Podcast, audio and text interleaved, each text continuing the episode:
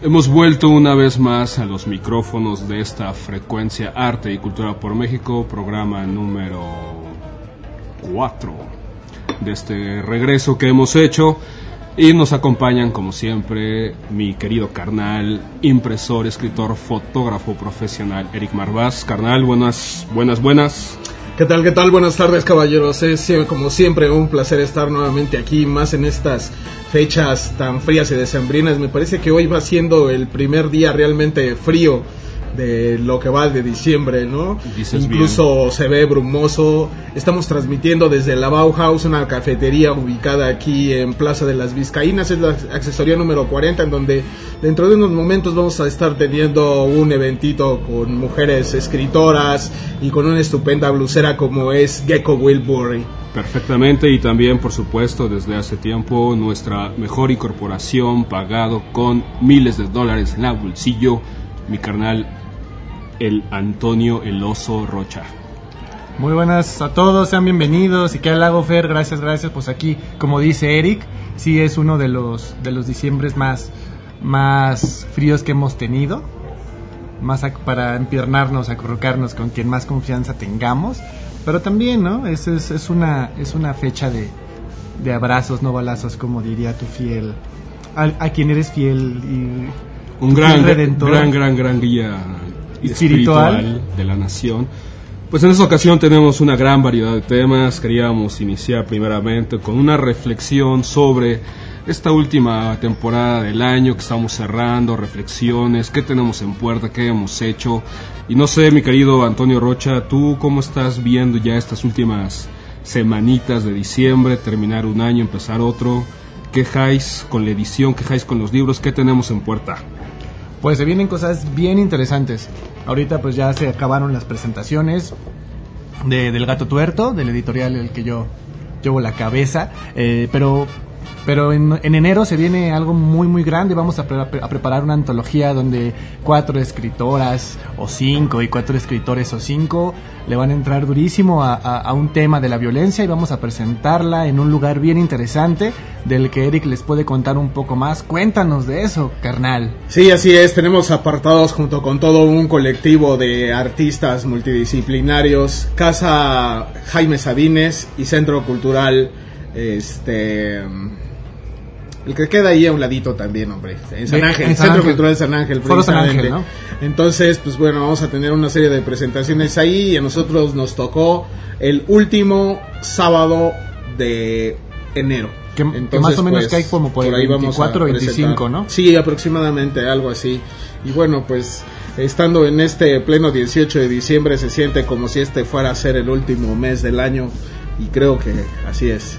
Entonces, pues para nosotros es un placer que el 2020 lo vamos a empezar con todo y todavía esto no cierra. Dentro de un momento vamos a tener aquí en la Bauhaus una lectura y van a venir con nosotros cinco maravillosas escritoras.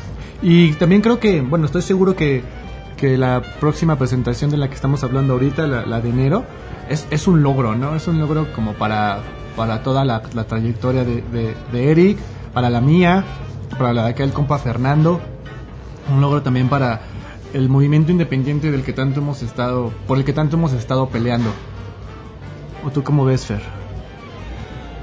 Sí, bueno, creo que es una buena, muy buena oportunidad para retomar esto que has dicho de la antología. Estamos preparando una antología de cuatro escritores por lo menos y cuatro escritoras por lo menos sobre una agenda temática bastante interesante que es lo que está moviendo gran parte de las cosas que es violencia de género, violencia física, violencia simbólica, violencia política.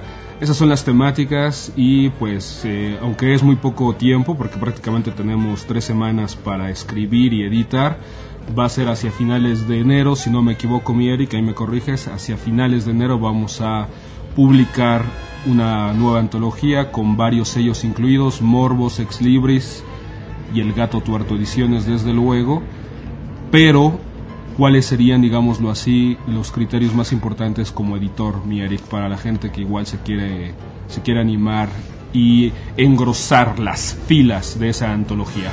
Por supuesto, bueno, pues como el gato tuerto, como Morbos y como lo que es Ex Libris, Pues tenemos la carta totalmente abierta para recibir a todos los escritores que se quieran in- integrar, no importando en la latitud del mundo en la que se encuentren, eh, para poderlos integrar a todo esto. Y disculpen que me salte tan feo así de todo eso, pero nos vamos a ir con la canción de Cri Cri las vocales. Regresamos.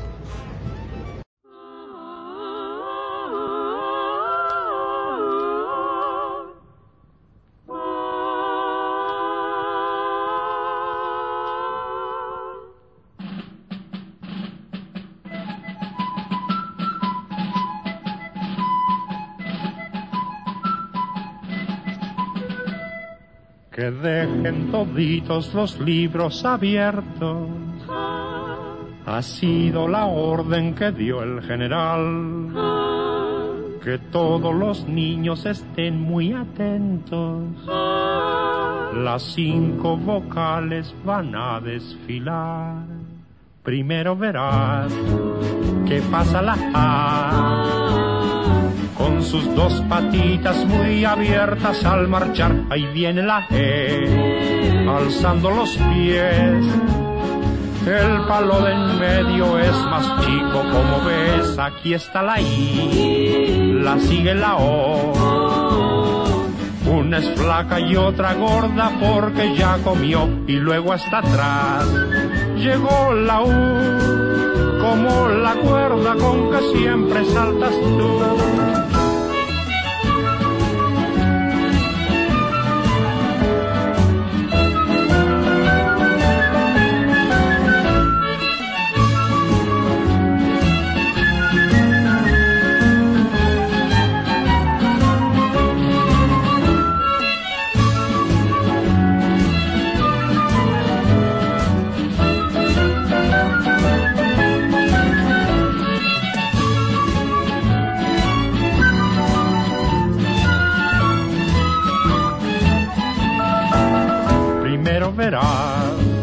Que pasa la A con sus dos patitas muy abiertas al marchar. Ahí viene la E, alzando los pies. El palo de en medio es más chico, como ves. Aquí está la I, la sigue la O. Una es flaca y otra gorda porque ya comió y luego hasta atrás llegó la U, como la cuerda con que siempre saltas tú.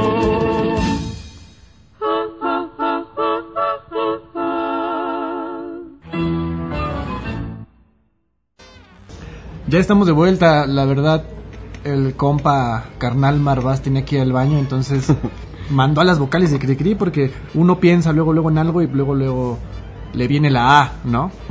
y por eso mandó las vocales, pero ya está de vuelta y cuéntanos de los criterios de los que te preguntó el Fer, por favor, carnal. Con sus dos patitas muy abiertas al marchar, por cierto, como bien dice ese poema musical de nuestro gran escritor Francisco Gabilondo Soler, que toda una institución, tuvo una discografía bastante impresionante. Que después Y- el Walt Disney se lo pirateó con el Pepe Grillo, ¿no? Ah, sí, por supuesto, bastante mañosito Walt Disney. Pues nosotros El siempre... arte siempre ha sido eso, apropiaciones, reapropiaciones, si se dan cuenta, pues Claro, mal- pues- mala onda, pero y si no, Desde antes éramos más sencillitos, ¿no? Cambiábamos oro por espejos y así, un montón de cosas, ¿no? Entonces todavía podemos hacer un montón de esas situaciones, ¿no? Entonces, pues, los criterios, mi carnal. con una nueva noticia, después de 44 años, tenemos un 20% de aumento sobre el salario mínimo, que aparentemente sería una nimiedad, pero si nos retrocedemos a 44 años, es medio siglo, es toda una vida de gobiernos tremendos y espurios. Bien, pues a mí me parecería que los criterios de qué, acerca de qué o La qué. puta publicación. Ah, ya, ya, ya, ya. Ay. Bueno, eso se los vamos a pasar por correo electrónico a medida de que nos vayan hablando. Ahora tenemos temas más importantes como es Oye, van a pensar todo que este tema de programa es las improvisado, güey. Pues yo creo que está muy bien lo de las posadas, ¿no? O sea, ¿de dónde viene la tradición? ¿Por qué se, por qué se hace? ¿Por qué son tan artísticas las piñatas mexicanas? ¿Por qué son reconocidas en todo el mundo? ¿De dónde viene esa tradición de las posadas? Bueno, a mí en la primaria me enseñaron que las piñatas vienen de China, ¿no? Allá se, hace- ahí se hicieron las piñatas y pues ya después hablando de lo que habla Fernando de la apropiación, pues aquí vinieron también a pegarle con el palo a la piñata. Pero básicamente la, la tradición piñatesca que, que está en México, pues ya saben, ¿no? Se es, es la ollita de barro, eh, este, adornada con siete picos que hacen alusión a los siete pecados capitales. Entonces arma la dale, dale, dale y quien la rompe, pues rompe todos los pecados y hay redención por parte del Señor en el que creas, ¿no? Porque ya sabemos que el 25 de diciembre... Solamente hay uno, ¿eh? Solamente hay uno. ¿Quién?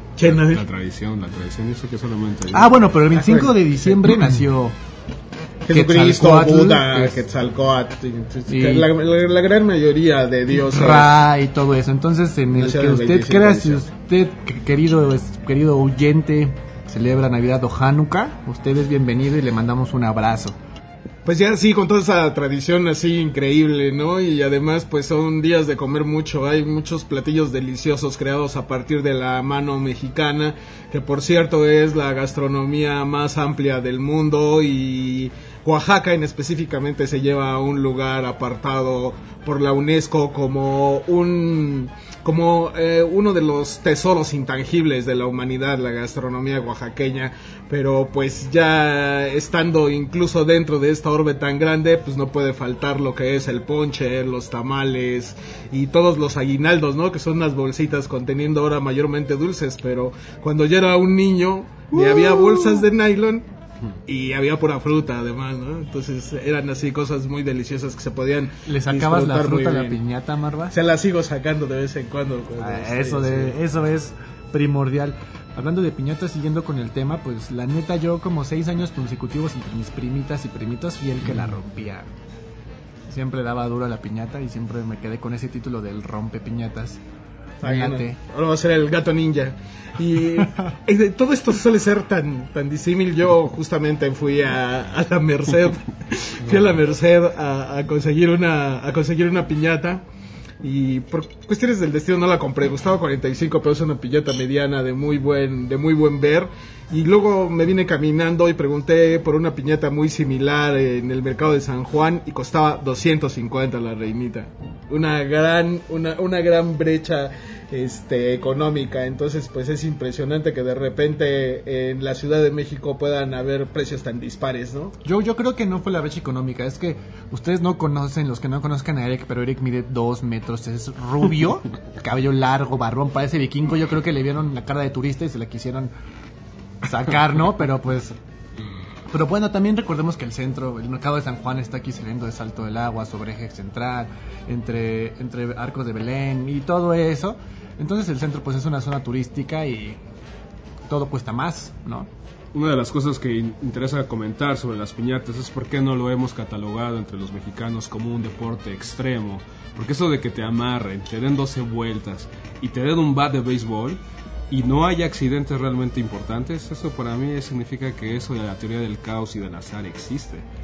Sí, por supuesto. Usted puede subirse a YouTube y este eh, poner la palabra palazos y seguramente va a encontrar una gran compilación de videos con estas tradiciones salvajes que son las piñatas. Si no hay sangre en una posada, podemos considerar Que que, no es fue una piña- no fue posada, posada. fifí, ¿no? Una posada Una fifí o posada fifí. posada fake para no herir sentimientos Claro, de- una hay- audiencia mucho más sofisticada que está ahí atrás. Hay algunas posadas que las piñatas tienen hilitos de colores. Y jalas el hilito y uno es el que rompe la piñata, ¿no? Sí. Estamos llegando a ese gran punto. O, o- Ya- o hubo una chica emprendedora que salió en internet hace poco que hace su piñata de, pues una piñata para llevar, una piñata portátil hecha de cartón, así como, como los pop-ups de los libros.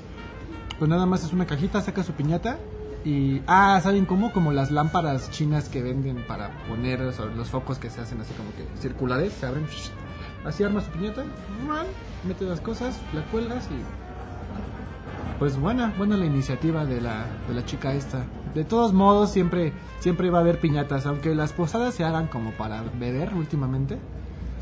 Siempre se han hecho para beber rocha. No, yo iba a posadas en la primaria y no. Tronábamos la piñata, bebíamos ponche y cantábamos el hora pro nobis. Además ahora ya hay tiendas de piñatas que están abiertas todos, que están abiertos todos los días del año, ¿no? Hay piñatas tan extrañas como una taibolera bailando, este, como un descabezado, como un bebé, como una piñata feminista incluso, ¿no? Que Ah, eso eso, es es terriblemente, poca madre. terriblemente grave, pero existe, ¿no?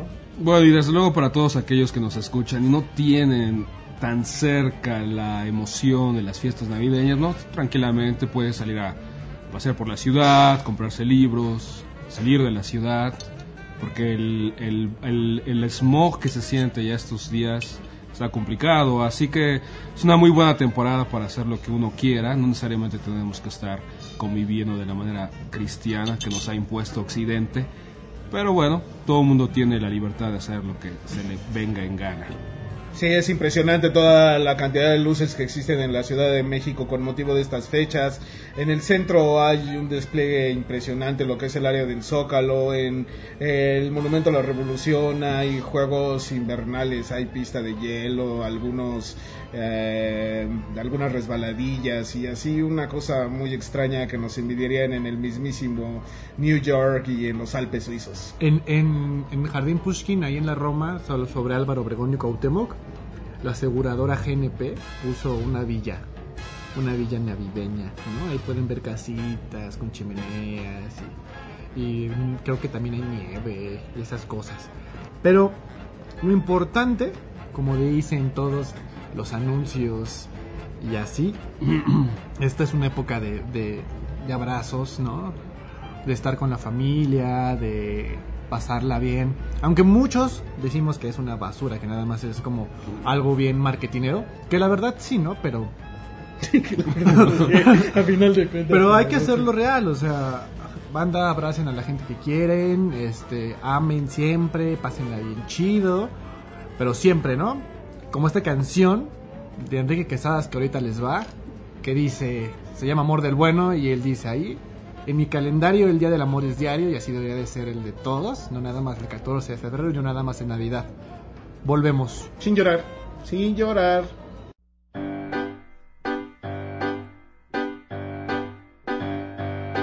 A mí el amor me gusta mucho abrirlo y saber que puedo hundirme en su calor. Pero sobre el tema estoy descubriendo que cada quien tiene su interpretación. Todos decimos que el amor es bello, pero yo no veo que den chance al amor. Hay amor de curas, hay amor de celos, amor de Juan Gabriel con infiernos y cielos. Cada quien dice el mío es el verdadero. Todos tenemos algún escondido que si se supiera nos dejarían de hablar. Imagen que te guarda como un vestido que por cierto es lo que aman los demás. Y aún en apariencias el amor es bello y te pone vivo si es que estabas muerto. Uh, aunque de miedo recorrer el velo y gritar, hagas lo que hagas yo te quiero amar. Eso lo dice el que tiene el alma en paz.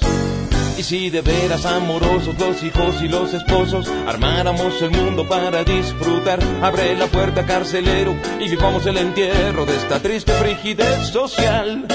Yo desde la primaria propondría nos dieran clases de sinceridad y que esos niños vean con alegría como en casa se acarician sus papas. Que el amor no tiene miedo y el que teme es porque quiere controlar. Que tiene que ver más que con guapos y feos, con hacer lo tuyo sin miedo a no gustar. Hoy sé que el amor como energía es mi alimento y sé que es diferente el enamoramiento. Por eso paso de decir que siento que la vida vale si me llevas dentro. Porque te amo pero quiero estar contento.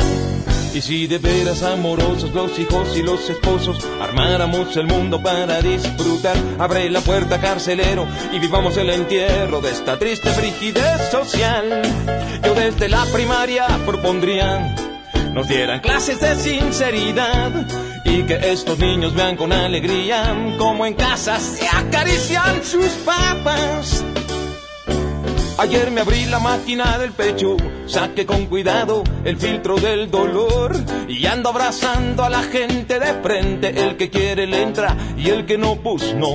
He visto aquel amor que siempre se da, del que no se tira a la orilla del bar. Ofrezco amor del bueno que abraza y respeta, del que ve a los ojos y dice su neta. eso lo dice tu seguro servilleta.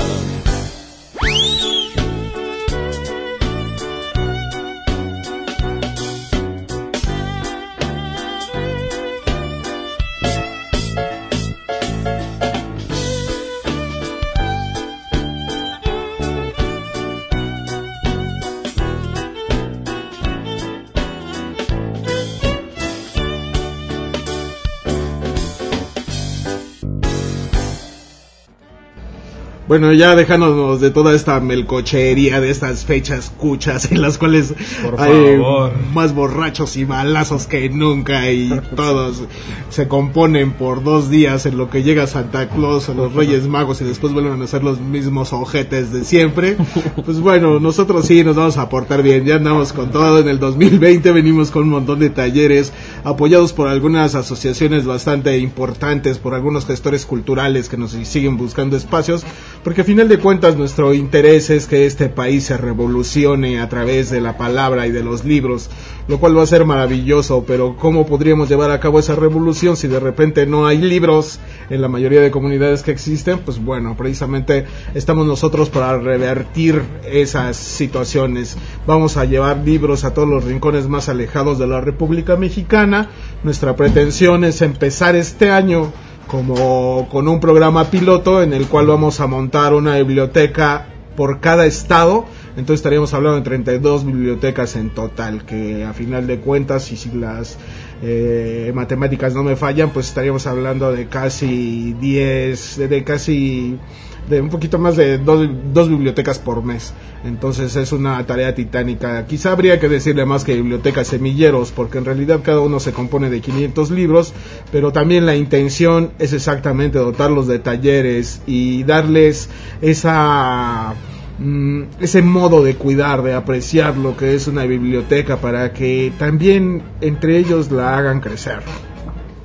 Sí, desde luego hay una cuestión que hay que seguir insistiendo mucho con los gestores culturales de los municipios y todos aquellos responsables directos de los espacios que es muy importante que so se solidaricen con la causa porque uno no sabe de qué manera va a salir nuestros próximos Octavio Paz, Juan Rulfo y todos estos estas grandes figuras que revolucionaron las letras mexicanas y es a partir en efecto del contacto con la cultura impresa dotar de dotar las mayores posibilidades de que esos pues, potenciales lectores, potenciales escritores, pues tengan lo más preciado que hay, que es un acervo cultural cerca a la mano, público de buena calidad, variado y que sobre, y que sobre todo sea gratis. Entonces estamos en eso. Dice la sabiduría antigua que si se dicen las cosas a destiempo se ceban, pero la verdad es que este colectivo está gestionando ya diferentes lugares de la, de la, de la República. Estamos en Occidente, al sur del país y también más adelante Rocha va a hablar de sus gestiones más al norte del país. Entonces es importante que nuestros, eh, nuestra audiencia sepa que va a ser de fundamental ayuda su donación de libros, ya sabe, de gastronomía, de inglés, de ortografía, diccionarios, enciclopedias, literatura variada, todo lo que ustedes quieran donar para llevarlo a esas comunidades, pues se los vamos a agradecer. Así es, Fer. Pronto, pronto habrá una recaudación masiva de libros patrocinada por por Nintendo, Spotify, Nintendo, Spotify, McDonald's, McDonald's, Nissan. Narrativa, Trajín, Club América y Bauhaus. no, por colectivo, Arte y Cultura por México y también por el Consejo Mexicano de Escritores Independientes a los que le mandamos un fuerte abrazo, un saludo a toda la banda, el Jesus, el Omar, Omar, El toda gato. la, toda el ala feminista, el Rodolfo Munguía, Rodolfo Rodo. Munguía, un saludo a todos ellos, por supuesto al Peterocles y a toda la banda que nos ha estado escuchando y que además yo tengo una donación ya bastante importante de libros que están en espera de ser desplazados. Cabe mencionar que todos estos desplazamientos los estamos haciendo por cuenta propia, entonces no tenemos ninguna ayuda estatal ni ninguna ayuda institucional, entonces al menos ahorita no la tenemos, pero al menos ahorita, pero 2020 nosotros confiamos en que, por ejemplo, Paco Ignacio Taibo, de quien se acaba de estrenar un ensayo escrito por el buen Beltrán la semana pasada, pues se moche con algo, ¿no? Por lo menos con unos, ¿qué les gustaría? ¿En unos dos mil libros por mes? Yo Sí, diría yo que tres sería camionetas, ¿no? unos tres camionetas, pues, algo así. Por ahí si me está escuchando el carnal del peje, pues ay, que nos done un camioncito, algo por el estilo para... par de viajes. Lánzate una mañanera. Fer, lánzate una mañanera y así como, como cuando el güey le Ten- pidió. Tendríamos que registrar el colectivo como Como también, no además queriendo. de ser un programa fenomenal, somos también periodistas. Y podríamos entrar a la mañanera y exigir lo que nos, lo Somos que nos corresponde. influencers. Por supuesto, y pasando a un tema de mayor relevancia, y ese chupetón que traes en el cuello, mi estimado Fernando, No, eso el- ya crecieron los este mosquitos de, de septiembre o qué Fíjate que ayer que estuvimos en Toluca, el frío y la resequedad, el smog, eh, contacto con el smog, un, un smog diferente, hizo que el cuello se resintiera. La altura, la Ya, altura. ya, ya. Saber cuándo presentas a Doña Resequedad, eh, que se la pasaron bastante chido. O, o el don. Hab- hablamos interesantemente ayer en Toluca. ¿eh? Lástima bueno, que no pudieron bueno. ir, por cierto. Sí, la verdad no tiene cosas que hacer estos días. Yo ando, yo ando en chinga ahorita me voy a ir, pero a lo que les iba a decir es que en el en el primer trimestre o a principios del segundo trimestre del 2020 nos vamos a lanzar acá toda la mesa y algunos invitados más a estrenar una de esas grandes bibliotecas, semilleros y cosas excelentes que, que les acabamos de contar en Zacatecas, ¿no? La tierra del zacate y el la- Santo Niño de Atocha. Ah, sí, sí. Fíjense, hasta vamos a llevar unos, ¿qué les gusta? ¿Siete santo niños? A bailar el pasito perrón. Oye, ¿y cómo se va a llamar esta biblioteca, mi estimado Rocha, Rochín? da, pues, pues va, va- va a llevar el nombre de mi señor padre, ¿no? Órale, Él, él se, él se llamaba Salvador Rocha, ¿no? Y pues, pues pensé en, un, en ese nombre porque pues por él estoy aquí, obviamente, pero era, era un periodista muy visionario y alguien con mucho talento que, que la verdad también me tiene aquí sentado a su lado y por él también estoy aquí. Aparte de que me dio la vida, me dio toda la sabiduría y todas las ganas y todo el hambre para cumplir mis sueños y pues aquí estamos. Magnífico, pues es un placer que ya estés gestionando ese espacio. ¿Tú cuál estás gestionando, mi estimado Beltrán? Bueno, hay un lugar que yo tengo una, una gran, gran, gran admiración. Toluca. No, no es Toluca. Eh, un- una región muy interesante a nivel geopolítico, literario y sobre todo también de descanso, de trabajo, de recreación, muchas, muchas cosas interesantes, que es el estado de Jalisco. Un estado xenófobo, güey. ¿Sabías que tiene un equipo que nada más juega con mexicanos? Bueno, ese es un problema que a mí casi no, Racismo, me, no me incumbe Racismo mucho. En, por de lo pleno, del- en pleno siglo XXI, señores, señores. Bueno, son tradiciones y costumbres. Y También un- porque tienes que Y en, un, meter... y en un país diverso se respeta, ¿no? A diferencia Claro. de otros clubes que traen luminarias de Japón y de Arabia Saudita y de África cuando nada más. Ahora, ¿por qué tendrías que meter a, a- a jugar a humanos en un deporte como esos, no? Y regresando entonces al tema de... Porque los simios ya juegan fútbol americano, güey. Un deporte que no es olímpico, ¿sabían? De ¿Cuál? gringos para gringos. ¿Fútbol americano? De Sí, gringos fútbol para americano. gringos. Pero hay un mundial de fútbol americano. ¿Dónde lo pasan? Donde México ha salido victorioso muchas veces, quizá más que Estados Unidos. ¿Sabes qué es un mundial? Que es un mundial no oficial y que es un mundial juvenil. ¿Sabías que no van los jugadores luminarios esta de- del fútbol americano? Es por eso que gana México. Puede ¿Ya? ser, puede ah, ser. no, sí, sí, es que no es profesional, es colegial, ¿no? Eh, y también está sumamente eh, embarrado de corrupción y de favoritismos y todo eso, como la FIFA, ¿no? Sabemos que se Claro. juegan carretadas de millones ahí en la FIFA y eso es, este, pues ya como que nos debería de dejar la lección de que no hay nada como el fútbol llanero, ¿no? Miren, banda, vamos a pasar con Fernando porque aquí Marva ya sacó un cuchillo y yo una pistola. Entonces mejor síguele ver. Mientras no sea la pistola que traía el caballo de Zapata.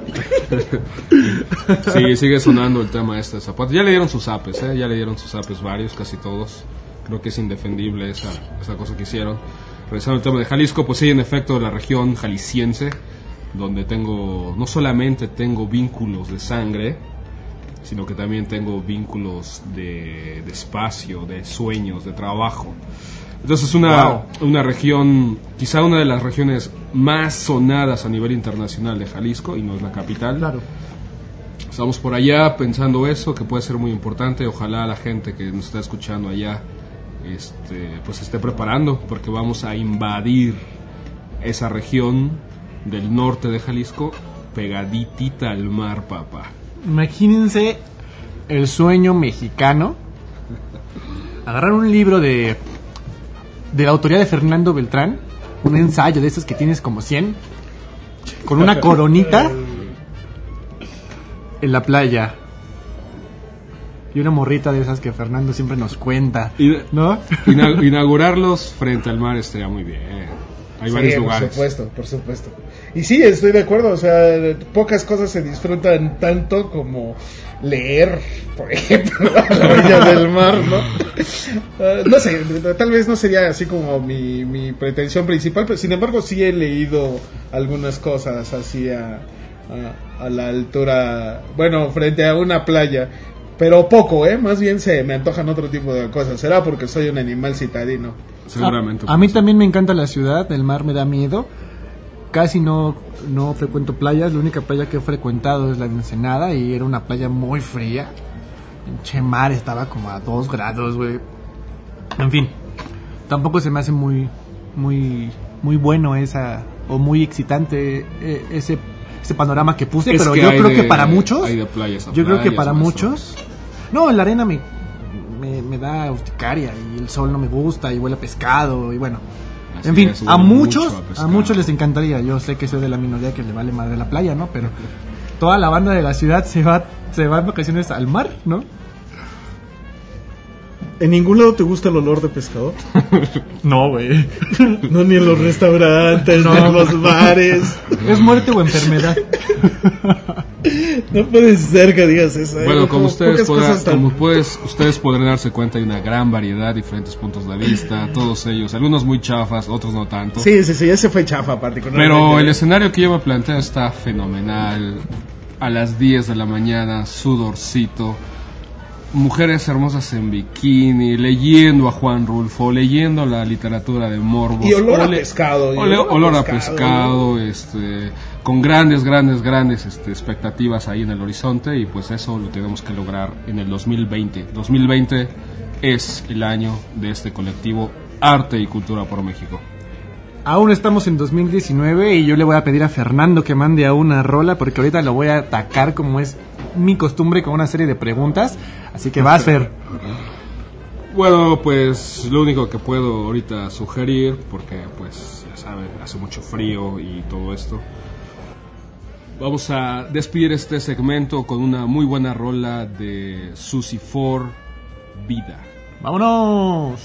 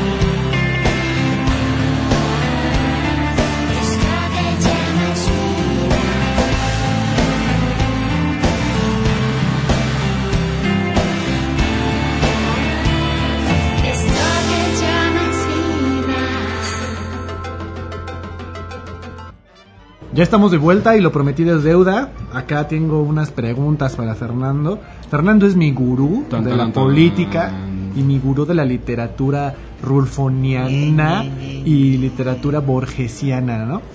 Entonces acá al Fer le voy a preguntar. Ahorita dijiste, bueno, no me acuerdo si fue Fernando o fue Eric, Yo creo que fue Eric. del salario mínimo, ¿no? Que subió, que, que chingón 20 varos. o sea- Dijiste. Ah, dijiste, sí, con ese, perdóname. Sí. Este subió 20 varos y qué padre, pero anda diciendo toda la gente en Facebook, ya sabemos que Facebook y las redes sociales también hay mucha desinformación, que va a subir la canasta básica, que no tiene nada de, nuevo eso, que unas por otras. Y tú, Fernando, que ves las mañaneras, cuéntanos de eso, por favor. Y antes de que termine, cuéntame, por favor, también de ese, ese embrollo que trae con, con García Luna, Calderón y todo ese pasado tenebroso del país que ahorita está saliendo a la luz pública. Sí, son dos muy buenos temas porque eso llenó las páginas de los medios y los diarios y nosotros mismos estamos ahorita hablando de esto, ¿no? Lo del policía que acaban de detener en Estados Unidos, pues en efecto es una bomba, es una bomba para el calderonismo, porque en efecto se vendió durante toda su gestión que había sido el superpolicía, que estaba, que era el comandante en jefe de eso que, esa aberración grotesca, sentencia a muerte de la guerra contra el narcotráfico, y ahora justamente lo tienen en Estados Unidos y nada más y nada menos lo que va a decir, porque ese testimonio es muy importante pues para avanzar con el siguiente cabeza que es Felipe Calderón. Comandante Borolas. Entonces prácticamente el panismo se ha quedado prácticamente sin ninguna referencia de nada, no tiene absolutamente ya nada que ofrecer, yo creo muy seguramente la va, la va a pasar muy mal en las siguientes elecciones porque justamente Calderón era uno de los cuates que habían sido uno de los referentes importantes y ahora pues en efecto está por caer y esperemos que así sea, pero que sea con, con pruebas bien hechas, que sepamos todos qué pasó, qué hubo, cuál fue el nivel de corrupción, de decadencia. Y pues estamos al pendientes, ¿no? Afortunadamente esta periodista fuera de serie, Anabel Hernández, pues ella ya había dicho desde hace un montón de, de tiempo atrás todos los vínculos turbios, negociaciones ilegales, inmorales, De que hecho- atentaban contra... De hecho, Anabel acaba de presentar un libro, ¿no? Así es, El libro, Traidor, El Traidor. que lo publicó este año y en fin está dando de qué hablar y son si uno se acerca al libro o a las entrevistas que ha dado, pues son declaraciones completamente descabelladas por lo que ha documentado y es en unas en pocas palabras es la corrupción que hubo en el gobierno de Fox y de Calderón con el narcotráfico, es decir, que el gobierno mexicano en la época panista se convirtió en un brazo armado más, financiero más del narcotráfico. Es un asunto también muy eh, complejo porque pues se trata de dineros. ¿no? Yo creo que la teoría que hay que desmontar es de que si sube el salario va a subir la inflación. Si sube la inflación, los precios, pues evidentemente a cualquiera, ricos y pobres, escritores o no escritores, nos dan en la torre, ¿no? Porque suben los precios. Claro. Pero esa es una cuestión que ha sido bastante ya matizada todo el año de, de la 4T, de que ha estado subiendo el salario, se acaba de subir, a unas cifras inimaginables porque esto no lo habían hecho durante 40 años por ahí. Y hay que esperar que, la- que los precios pues no suban, eso es como que todo el mundo espera que rinda, que pueda rendir más el salario, es decir, la recuperación del salario se hace como 40 años que te podía alcanzar para las papitas y las chelas y comprarle la las gorditas a tu gordita y todas esas cosas, ¿no? A mí lo que se me hace impresionante es que de repente sale una horda de gente muy digna que ahora reclama y se pone muy analista y mientras estuvieron los tres peores sexenios de, de mi vida adulta, los anteriores, les metían la corneta hasta el cuello y no decían ni más ni menos, ¿eh? O sea, se la comían así completita y ahora todo el mundo se queja y dice, oye, oye, oye, es que va a subir también, no se va a aumentar la inflación y... eh, eso no se come. Oh, sí, y ay, ¿cómo, ¿por qué agarraron a esa gente tan amable y tan bonita? Ah, bueno, pues qué bueno que lo estén agarrando, qué bueno que les pongan en su madre, qué bueno que se reabla, se reabra lo del caso de la guardería ABC, Qué bueno que despedacen a la familia de todos esos vatos que todo el tiempo estuvieron burlándose de nosotros y que ahorita no les alcanza el culo para meter su propia cabeza. Eso me encanta, o sea, nunca me imaginé ver en lo que me restaba de vida que esas ratas estuvieran corriendo porque se cuidaban entre todos ellos y ahorita qué es lo que está pasando que pues todo se está yendo a juzgados internacionales y no tienen modo de escapar. Genaro Luna está agarrado del calzón de Peña también y Peña está agarrado del calzón de Calderón y Calderón del de Fox. Por ahí ya están los rumores bastante bien fundamentados acerca de que van a congelar las cuentas del tuitero Fox. Ojalá. Ándele, cañan. Hace unos años, un diputado del Partido del Trabajo, que no voy a mencionar porque es sumamente polémico y está en las redes, en fin, hay que la, que la audiencia lo deduzca. En 2007, me parece, había sido ya el primer año de Calderón, fue citado Genaro Luna a comparecer, porque todos los secretarios están obligados a comparecer cada año. En 2007, o sea, fíjense, hace 12 años, ya se sabían un montón de cosas. Y en esa ocasión se le mostró por qué tenía una propiedad de 7 millones en tal lugar, por qué tenía una propiedad de 20 millones en tal lugar, por qué tenía una propiedad de no sé cuántas cosas más. ¿Y saben qué era? Dijo el muy cabrón? Que era porque 20 años había sido funcionario público. Cuando un chingado funcionario, por muy alto nivel que tenga el cabrón, va a poder comprar tres propiedades de 4, 5, 6, 7, 20 millones de dólares, Marvás? ¿Me puedes explicar qué chingada madre es eso? Sí, es mucho dinero, pero pues no es justo que todo se, se haya hecho, perdón, a través de tanta sangre derramada, de policías metidos eh, injustamente a la cárcel, de policías verdaderos, de muchos periodistas asesinados, de, de tanto silencio cómplice. No, no, no, fue fatal. Venimos de un de una época oscurísima y parece que empezamos a ver la luz. Por mí, que los la piden a todos. Para mí sería un placer que este pueblo recupere un poco de su dignidad. Ahora que lo mencionan, les toda la sangre, toda esta, toda esta realidad que está, que está saliendo de las entrañas del pasado de este país, pues ya lo mencionamos ahorita, ¿no? Con Anabel Hernández, que pues en sus entrevistas y acerca de su libro editado por Editorial Grijalvo, este, El Traidor, donde la, donde la portada es un dibujo que hizo el hijo de El Mayo Zambada, un autorretrato, ¿no? En pocas palabras, pues ese libro habla de que el gobierno siempre ha trabajado de la mano con el narco, ¿no? Que tanto el gobierno está involucrado en todo ese negocio del narco, que básicamente el narco trabaja para el gobierno, porque para que el gobierno no haga nada, el narco tiene que pagar una, una buena suma.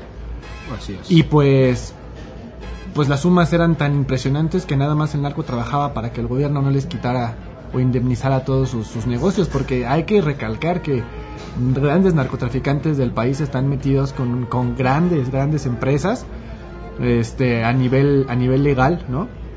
Tienen ahí su varo. Y pues ojalá y todo, todo se arregle, toda, toda esta realidad apremie y, y yo no soy un gran partidario del, del gobierno actual, o sea, no lo defiendo. No lo defiendo a capa y espada, no lo critico a capa y espada, pero las cosas están siendo diferentes. Eso sí me queda claro, las cosas están siendo diferentes y, y me gusta. Exacto, eso eso yo como una felación.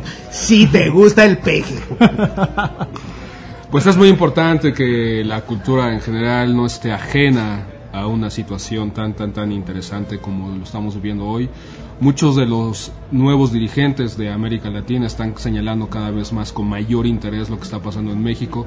Lo está diciendo Argentina, lo está diciendo Colombia, lo está diciendo Chile, lo está diciendo también Uruguay, gente de mucho calibre políticamente hablando, y no dejan de hablar de lo que se está viviendo en el país, no dejan de hablar de este fuera de serie que tenemos como cabecita de algo, ¿no? o mejor conocido como Andrés Manuel López Obrador.